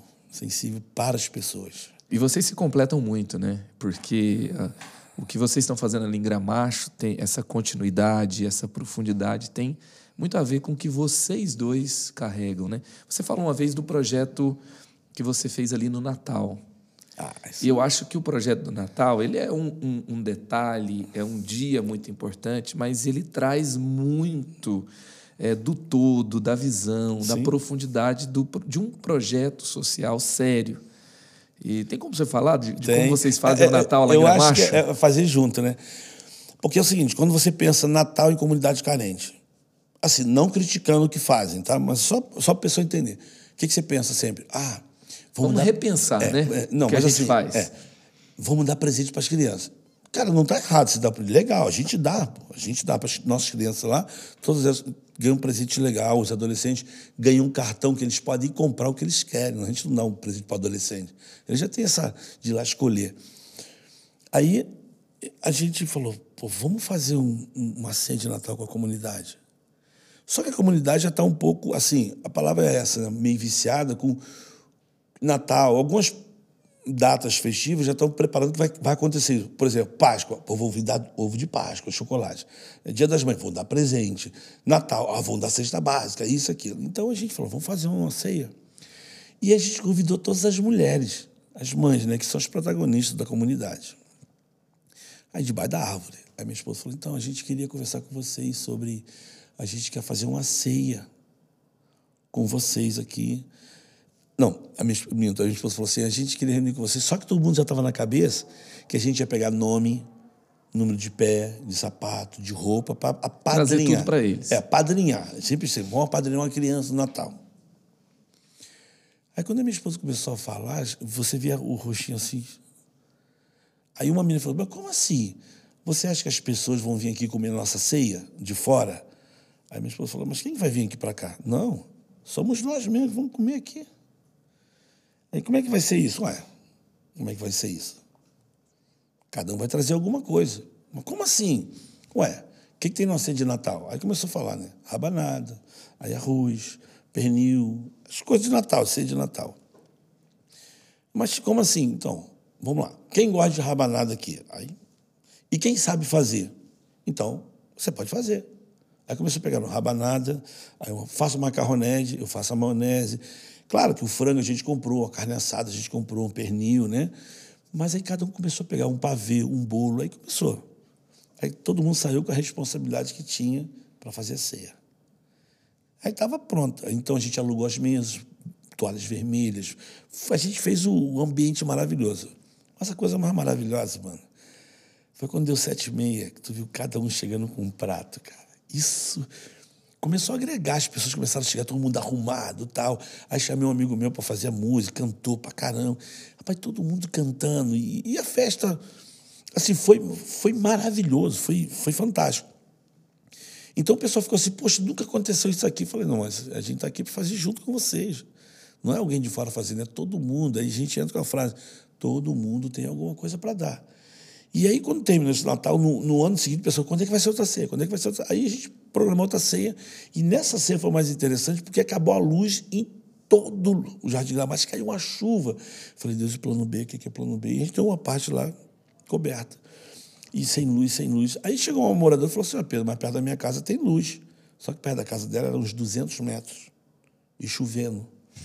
E o pessoal chegando com comida, a mesa tudo pronta lá. Eu falei, e agora? Aí me aparece um João da vida, sabe aquele, aquele que toma choque em tudo quanto é lugar. Não, mas vamos puxar essa luz. Mano, os caras fizeram uma gambiarra que puxaram a luz de lá de onde estava até o projeto. O interessante foi que, assim, naquela noite de Natal, só tinha luz no projeto, cara. Uau! Então ficou a luz assim no meio de uma escuridão E, mano, chegou uns amigos meus com o pagode, começamos a cantar, e todo mundo se alimentando. E, rapaz, foi. Cada foi um trouxe algo, cada um fez algo, até para resolver, né? Teve quem fez algo ali. Todo mundo trouxe. Para resolver e, o, a questão da energia. É, é, e veio a pandemia, a gente não fez, né? assim, por conta da organização já. A gente ficou meio preocupado, falar, ah, fizeram uma festa, a gente se guardou. Mas na última agora, o que eu achei legal é que os meninos que trabalham com a gente, todos eles falaram assim: não, a gente quer servir, cara. A gente quer ser os garçons. E você via eles, todo mundo servindo. Pô, foi. E eles se sentem parte. Isso, para mim, Marco, é que, eu, que é o fantástico. Todo mundo tem alguma coisa para dar. Tem muita gente que quer dar algo, mas é, o que é mais profundo que nós podemos é. dar é a mudança de uma mentalidade. Exatamente. Porque isso muda a vida de alguém. Muda, muda, muda. Sensacional. Eu, eu te conheço e, assim, é, é, é muito difícil ver você falando de algo para alguém é, e não falar de Jesus. Uhum. Você é um evangelista assim, nato. Você, você assim, nos deixa, quando você vem, você é, é, ministra para os nossos jovens, para a nossa igreja, você deixa, e onde eu te vejo né, fazendo isso também, você é, deixa todo mundo muito acreditando que é capaz de evangelizar também. É, eu, eu... Só que no que você está me falando aqui, a gente está falando muito de projeto social. Uhum. E eu sei que o que acontece ali é evangelho. Uhum. É levar o amor, levar os princípios do reino, levar a excelência, transformar a vida das pessoas. E o que, que você tem visto assim, de uma forma, como que eu vou dizer, é, ali do, do, impacto diretamente é, das conversões, das pessoas vindo para Jesus e, e, e, qual que é o impacto do evangelho na comunidade? É, então, Hoje você encontra na comunidade bastante igrejas, mas tem duas que eu, que eu, eu acho muito relevante, né? que eu gosto muito e tenho comunhão com os pastores, que é o, o pastor da Igreja Nazareno, né? pastor Luiz, e o Marcos, da Igreja da Íris. Mas uma coisa que me chama a atenção... Da Íris é do projeto da Hyde Baker. Isso. Mas uma coisa que me chama a atenção quando você fala assim, pô, mas a gente percebe que você é evangelista. Eu acho que existe uma palavra que se aplica a todo e qualquer trabalho da igreja. E quando eu falo igreja, não só me refiro a isso aqui, mas igreja com aquilo que Jesus falou assim: ó, aquele que crê em mim, eu e o Pai veremos nele, faremos nele morada. Uhum. Né? Mas quando Jesus, a gente pensa de missões, de fazer missões, a partir de um versículo que eu acho às vezes é um pouquinho mal entendido, quando diz: ide por todo mundo e pregar o evangelho a toda criatura. Quando você fala missões, todo mundo fala, né? Marcos, Mateus 28, Marcos 16. Mas eu falo que tem um, um, texto antes que, se todo mundo entender esse texto, mano, não tem como você não levar esse reino de Deus de uma maneira profunda. Que é quando Jesus diz assim: ao cair da tarde, o texto fala em João, ao cair da tarde, estando os discípulos reunidos com portas trancadas dentro de uma casa, apareceu Jesus no meio deles e disse: Paz seja convosco. E mostrou a mão. E outra vez digo, e disse: Pai seja convosco. Aí Jesus fala, para mim, que é o versículo que me move: diz assim, assim como o Pai me enviou, eu os envio. Eu também vos envio. E a pergunta é: como é que o Pai enviou? Por amor. Então o que Jesus está dizendo é: assim como eu vim, assim e como você eu fala fiz, que o Pai enviou por amor, é, é, tem lógica, é perceptível, mas é João 3,16. É, não, porque Deus amou, amou muito, o mundo é, e enviou. enviou. Uhum. Agora, Jesus Está dizendo assim, assim como o Pai me enviou, Aí, entendi, eu também sim. vos envio. Como é, a pergunta é, como é que o Pai enviou Jesus? Amor. Por amor. Uhum. Então, tudo no reino de Deus, se não for feito por amor, Marco, eu, eu ouso falar isso, é obra morta. É obra morta, com tá toda certeza. Está correndo atrás do vento. Com toda certeza. Está tentando compensar. É religiosidade. É, o que move é o amor. Uhum. Agora, quando, quando eu chego num lugar como esse, mano, eu não tenho como falar logo, Jesus te ama. Não eu, eu preciso falar assim: você tem um copo de água para me dar? Que é como Jesus fala com a mulher samaritana. É, é, não, não é, amando aquela pessoa. Exa exatamente. Agora, todo mundo tem informação de Jesus, mas poucos têm experiência. Mas é nessa informação que você tem, dessa pessoa que ela tem, que a mulher samaritana tinha. Ela disse assim: os nossos pais adoraram, e nós sabemos que um dia virá o profeta. E Jesus só, tipo assim, sou eu. então, informação não é tudo, mas a informação mais a experiência dá o conhecimento de quem a pessoa é. Aí muda tudo. Porque agora a mulher tem uma experiência, ela vai para onde? Para a cidade. E ela chega lá e fala assim: vem, vem ver, porque eu achei aquele que não será ele o Messias. A cidade veio pela informação da mulher. Só que dois dias depois ele disse assim: agora nós não cremos pela tua informação, mas porque nós tivemos uma experiência com ele. Uhum. Então, isso é legal quando você tem isso, você leva em amor e você começa a andar com essas pessoas, cara. Eu diria assim: a minha experiência em relação à igreja, eu tenho os meninos na, na marcenaria, estão lá comigo. Você chega lá, você vê cortando o coração, fazendo uns móveis aqui e tal. Mas na hora que a gente senta na mesa, a gente começa a falar de vida. E os meus filhos falam assim, pô, pai, tudo contigo é Deus. Eu falei, filho, não tem como eu não falar, não trazer Deus para minhas conversas, porque ele está aí, ele está em tudo, ele está ele tá aqui. E a gente começa a conversar com os meninos. Daqui a pouco tu falou, a gente faz uma pergunta. Aí no outro dia ele fala assim, cara, estava pensando naquilo que você falou comigo. Eu falei, então, e aí, o que você achou? Olha. Aí daqui a pouco, duas semanas depois, fala, pô, fui no culto ontem, Pedro. Eu falei, que legal, cara. E aí, o que você viu lá? Aí vai. Eu falo assim, então, se você quiser, eu estou aqui para a gente estudar mais um pouco da palavra, vamos embora? Aí a gente começa a destrinchar, mano. Aí você começa a ver que as coisas começam a acontecer. Isso de uma conversa. Aí eu acredito da maneira que eu, que eu cresço da Bíblia, de uma maneira talvez muito ignorante. O cara tem sede, mano. Por que, que ele tem sede quando ele está andando comigo? Porque eu sou sal. Você é sal, sal vai provocar sede. Exatamente. E só tem uma água que mata essa sede. Então, é, eu acho que é um, é um conjunto de um monte de coisa. Agora, Marcos. Me... Se, se, a gente não está. Porque tem muita gente que pegou a interpretação do sal, uhum. porque ali, no contexto que Jesus falou, é, a carne não vai se perder, então ele vai. É, gerar ali uma propriedade na carne, porque não tinha geladeira e tal, então para que o mundo não se perca e tal. Mas o sal também gera isso, né? Se você não está provocando aonde você está sede por mais de Deus no que você está fazendo, uhum. sede por conhecer Jesus, você não está sendo sal. Eu, eu, fiquei, eu, eu, fiquei um tempo na Suíça, quando a minha esposa foi estudar lá, fazer um curso na área de saúde pública, e eu peguei um, um tempo de muita neve, e era interessante que uma das preocupações das pessoas quando começa a nevar é o quê? Como elas vão andar na rua porque é muito rápido. O, o, a, a, as calçadas ficam logo com gelo, então a, a, possibilidade de você cair é muito grande. Mas você sabe o que, que o governo faz para derreter o gelo? Para abrir caminho para as pessoas? Ele joga sal. Sal. e o sal vai derretendo o gelo e as pessoas. Então, eu acho assim: esse sal também abre caminhos, né? Isso, isso, isso é uma coisa que, que move sal a gente. gera sede, sal abre caminho. derrete a frieza. É do coração das e, pessoas e, e abre caminhos, porque uma, a frieza é um impedimento. Isso dá uma mensagem. e o sal impede que a carne se perca. Exatamente. A carne de sal é maravilhosa. muito bom. Agora, é, tem muita. A nova geração, ela. É Pô, Marco, muito... desculpa, senão eu vou perder a linha do pensamento quando você falou aqui. Uma das coisas que eu tenho sentido muita falta, que eu vejo muito, eu gosto de ver pregação, de algumas pessoas que eu gosto de ouvir, mas também vejo alguns que estão aparecendo, ou às vezes mesmo no no Instagram, quando tem um cara, um cara com a Bíblia vai falar, mano, uma coisa que eu sinto muito falta nas pregações, desculpa que eu vou falar aqui, talvez a gente me ouvindo não vai concordar, mas, mano, parece que o pessoal mudou muito a mensagem da cruz para uma alta ajuda, que uhum, não muda em nada. Uhum. E eu sinto falta em algumas pregações de, de cruz, mano. Uhum. De sangue, de transformação, de muda de mentalidade, de mudança de mente, de ter... Eu estava conversando com o Fábio na viagem para cá, tem pessoas que é só Isaías 51, mano. Se Deus não dá um coração novo, não tem jeito. E, desculpa, alta ajuda não dá coração novo. O que dá coração novo é Espírito Santo, é sangue de Jesus, é entender a grandeza da salvação. Menos alta ajuda e mais ajuda do alto, né? Nossa, por favor. E, e sabe, é, é, quando a gente está é, quando a gente está trabalhando evangelismo, eu tenho trabalhado com no movimento Velos com a galera que vai evangelizar. O Velos é o, a nova, o novo momento do reação.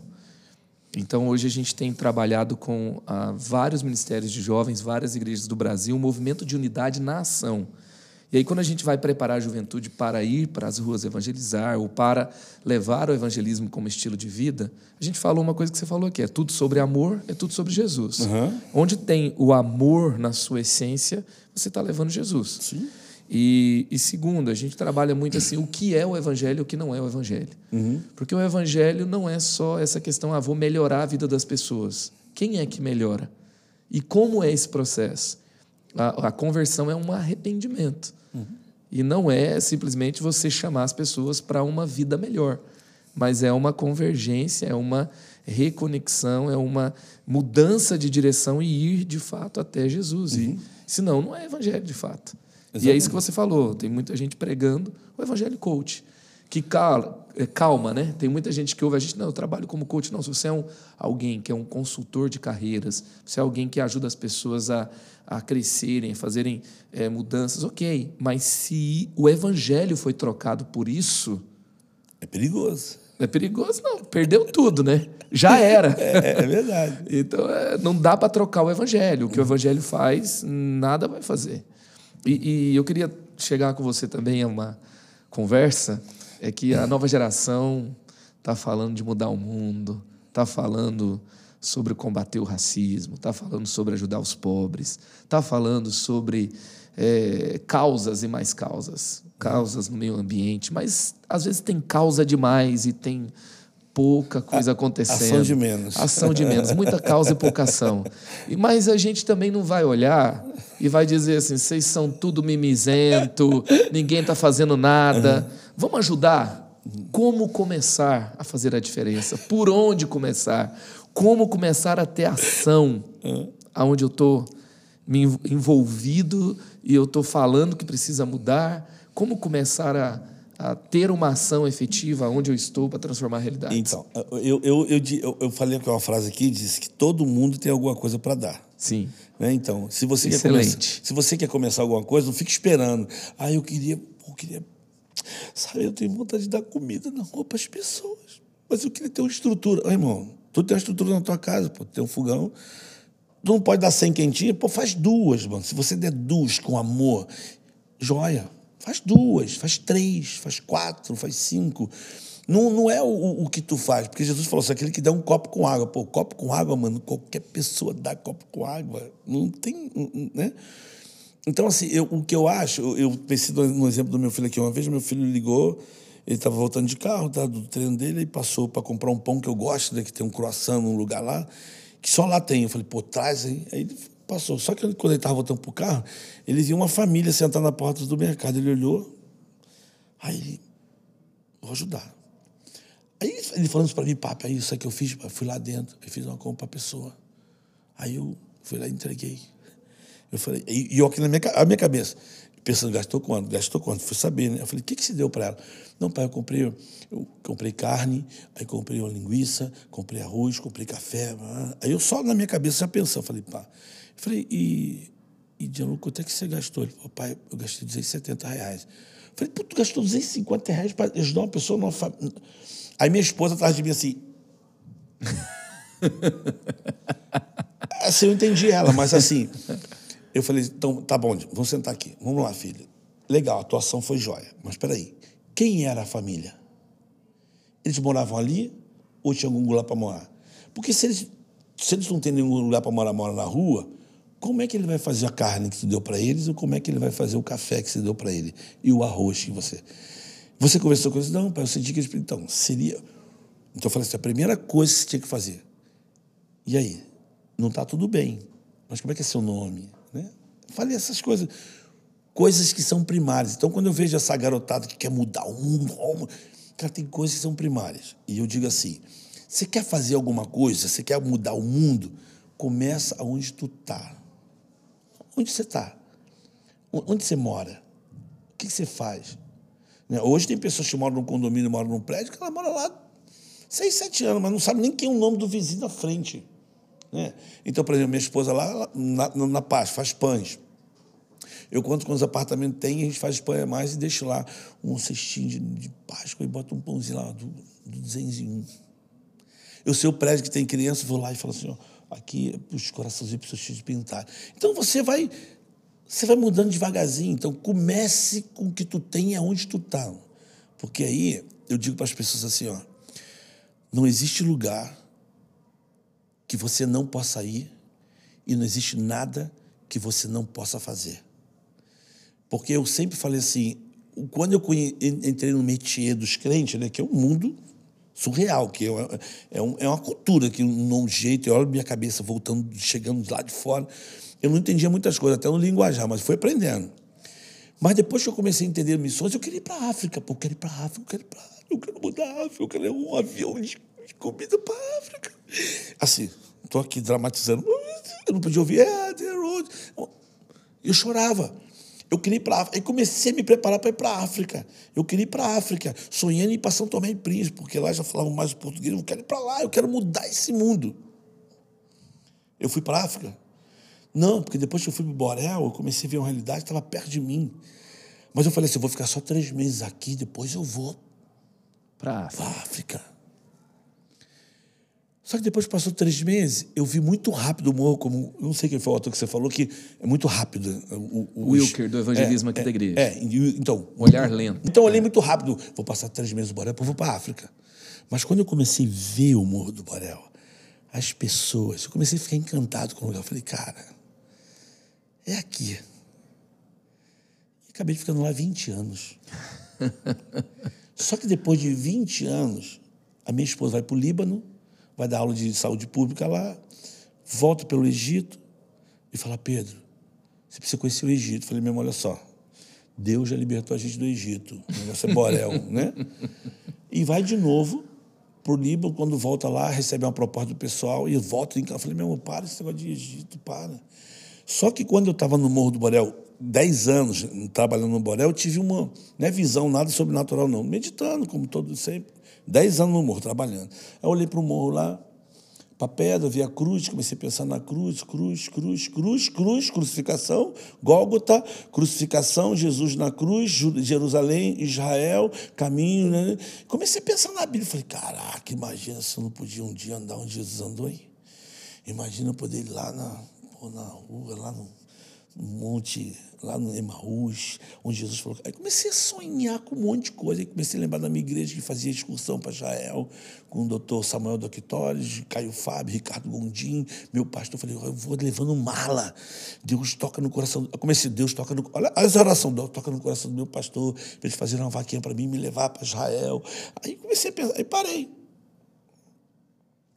E aí, para não quebrar aqui a nossa. Eu, eu, eu, vou, eu vou responder cantando.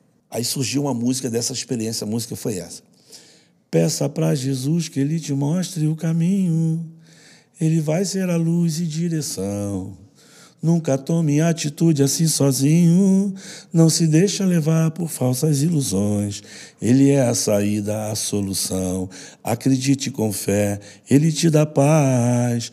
Um dia eu orando, falei para Jesus que privilégio seria andar onde ele andou, mas Jesus fez melhor. Através do Espírito Santo, consolou, enxugou o meu pranto e assim me falou.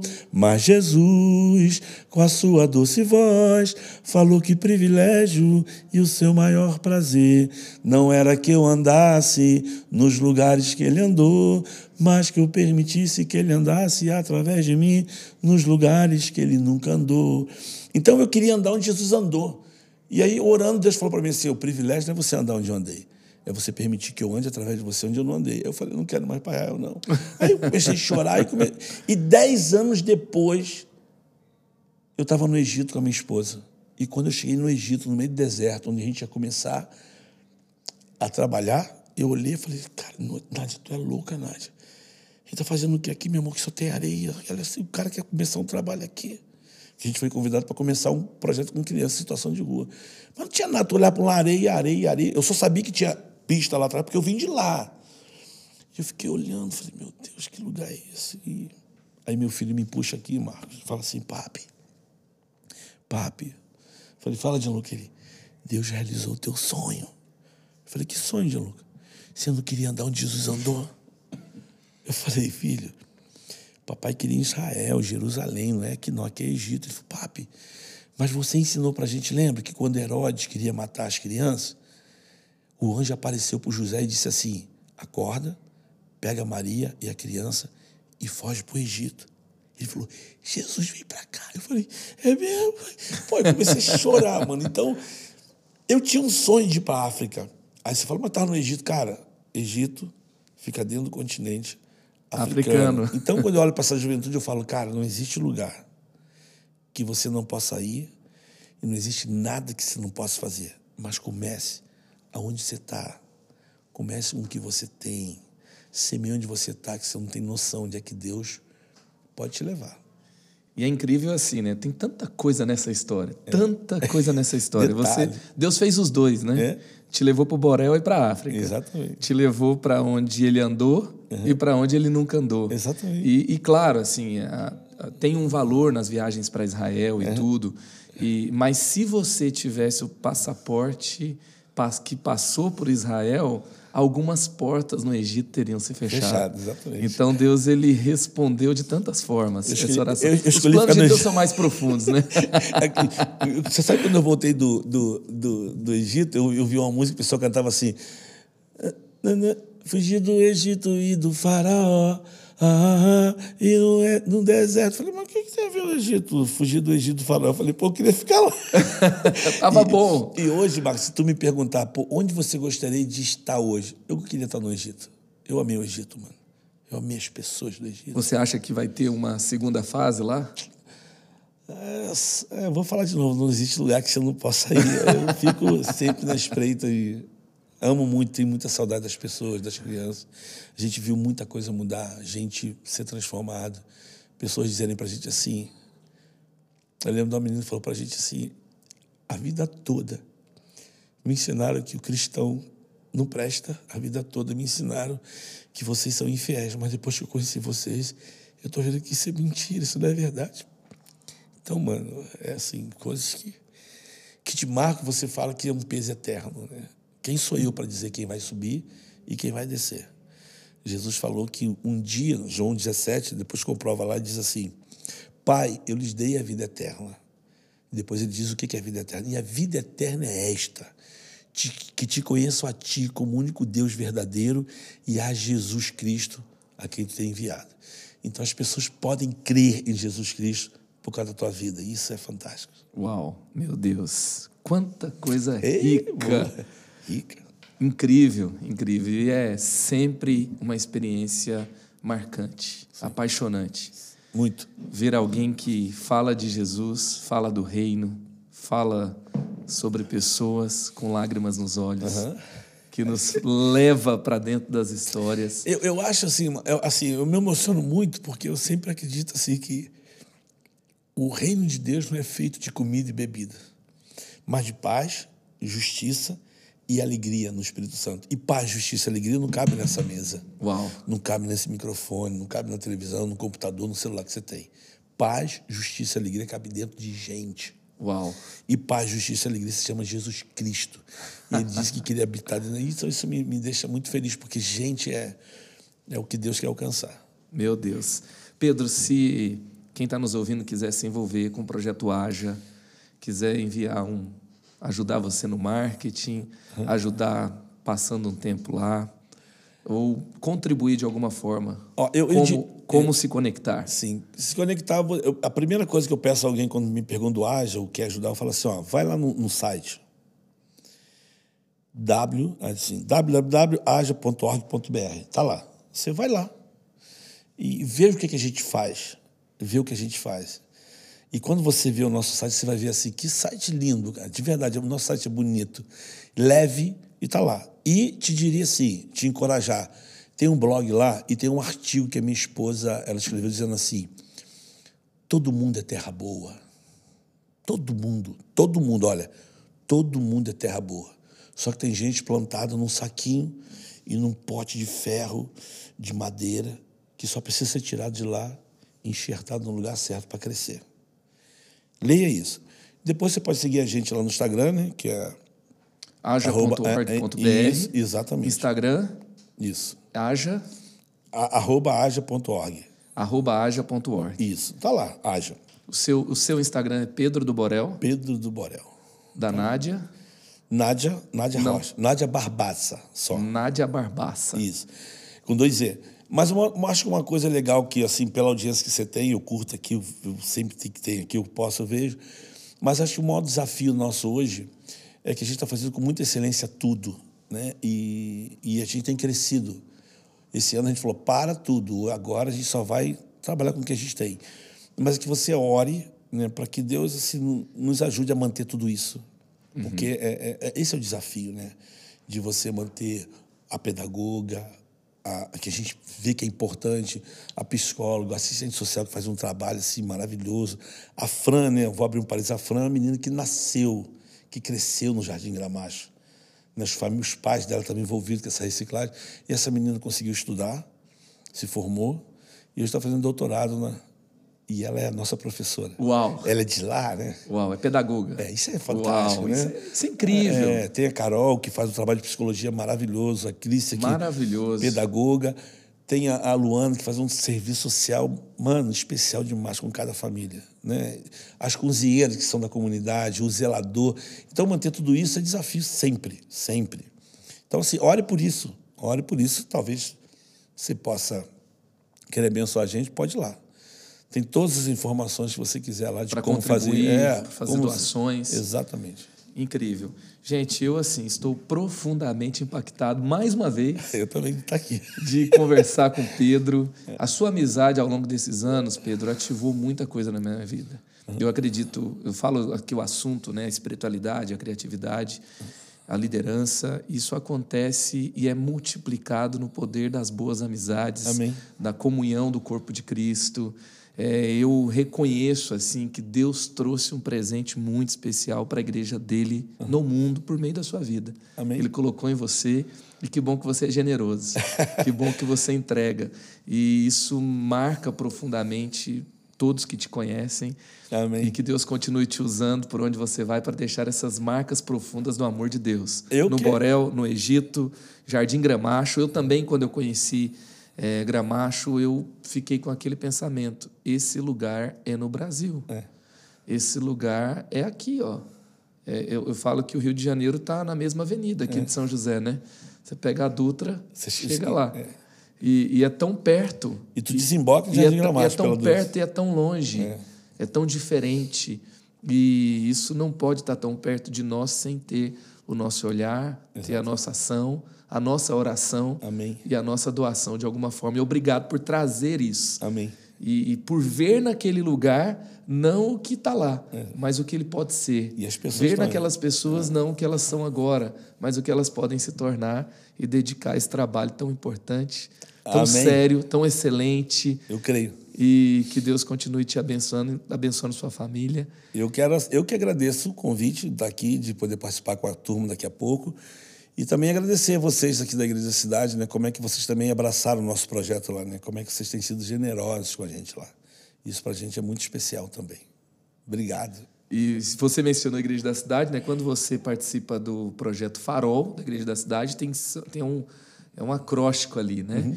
É, mas tem o A, que é ajudar aos pobres. Então a gente tem, é, dentro do acróstico, várias frentes de missões.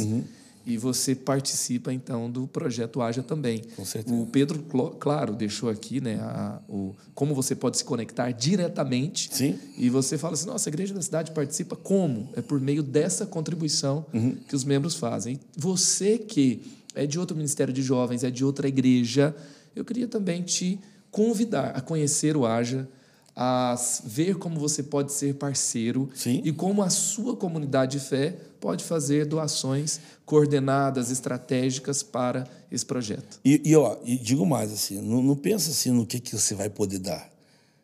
Todo mundo tem alguma coisa para dar. Eu Todo vou mundo tem alguma sempre, coisa sempre. dar. Porque a gente fica, ah, eu queria. Não, cara, assim, é- eu, eu sempre digo para as pessoas: sabe o que é o perigoso? É você falar, fechar os olhos e falar assim, Senhor, o que eu posso dar e o que eu tenho para dar. Agora, o perigoso é tu ouvir ele falar contigo. É uma que ser- oração perigosa. É, perigosa. Mas obrigado, Então, obrigado. Pega o mano. seu equipamento aí de esportes radicais e faça essa oração. Exato, obrigado. Porque você não sabe onde vai parar. Obrigado. Tamo junto. Leva um beijo para sua família. Darei. Linda, incrível. E eu quero ter depois, né? Dá para fazer o podcast de uma conexão linda que você tem, que é o Marcelo Eco. A Bianca, que criou A é, Bianca. todo o seu projeto de marketing. Mano, são duas pessoas bom demais, mano. Gente, E, você gente tem, e de vez em quando você, você, ouve um podcast e fala: você tem que levar Fulano, É, você tem que fazer isso, olha que legal que você falou lá e tal. E obrigado por ser o- alguém que também acompanha aqui o Creatives. Oh, com certeza. eu, porque eu acho que a proposta é muito legal. Essa proposta de você aguçar no garoto, no, no jovem, que qual é a vocação dele? E o que a gente estava conversando no café. Talvez o cara falasse, pô, cara, eu quero cuidar de gente. Deus vai te dar uma ferramenta chamada medicina. Pô, eu quero trazer mais justiça para esse Brasil. Cara, Deus vai te dar uma ferramenta chamada direito. E quando você se preparar para tudo isso, pode ter certeza que. É onde você está. É. Ó, não se esqueça que quando você vê o Paulo se convertendo ali no livro de Atos, quando você passa uma página, já passaram 10 anos, 10 anos, tá? que ele se preparou para. É, e teve o tempo dele na Arábia, que ele fala é, lá em, é, em Gálatas. É que ele ficou um tempo se preparando exatamente. e depois voltou. Isso, alguns isso, anos. É, exatamente. É alguns anos. Alguns anos. A alguns gente, anos. A gente quer mudar tudo rápido. Então começa onde E olha tá. que depois de alguns anos, quando ele volta, o povo ainda acha que ele vai vir matar os crentes. Né? Exatamente. Né? Que Jesus perdoa, mas o povo e, não e esquece. desconfia deles. Aí Barnabé vai lá e patrocina Opa. Paulo fala: pode confiar que está na minha conta. É, aí dá certo. Mesmo com preparo, vai ter gente que vai ter que exatamente, fazer a sua. Exatamente. É isso aí. Gente, que papo incrível. Obrigado por ser parte da ativação criativa de Deus na terra. Obrigado por estar com a gente nessa mesa até agora. Multiplique, criative-se aonde você está, para que outros sejam ativados por meio dessa conversa que ativou você também. Criative-se, o extraordinário te aguarda.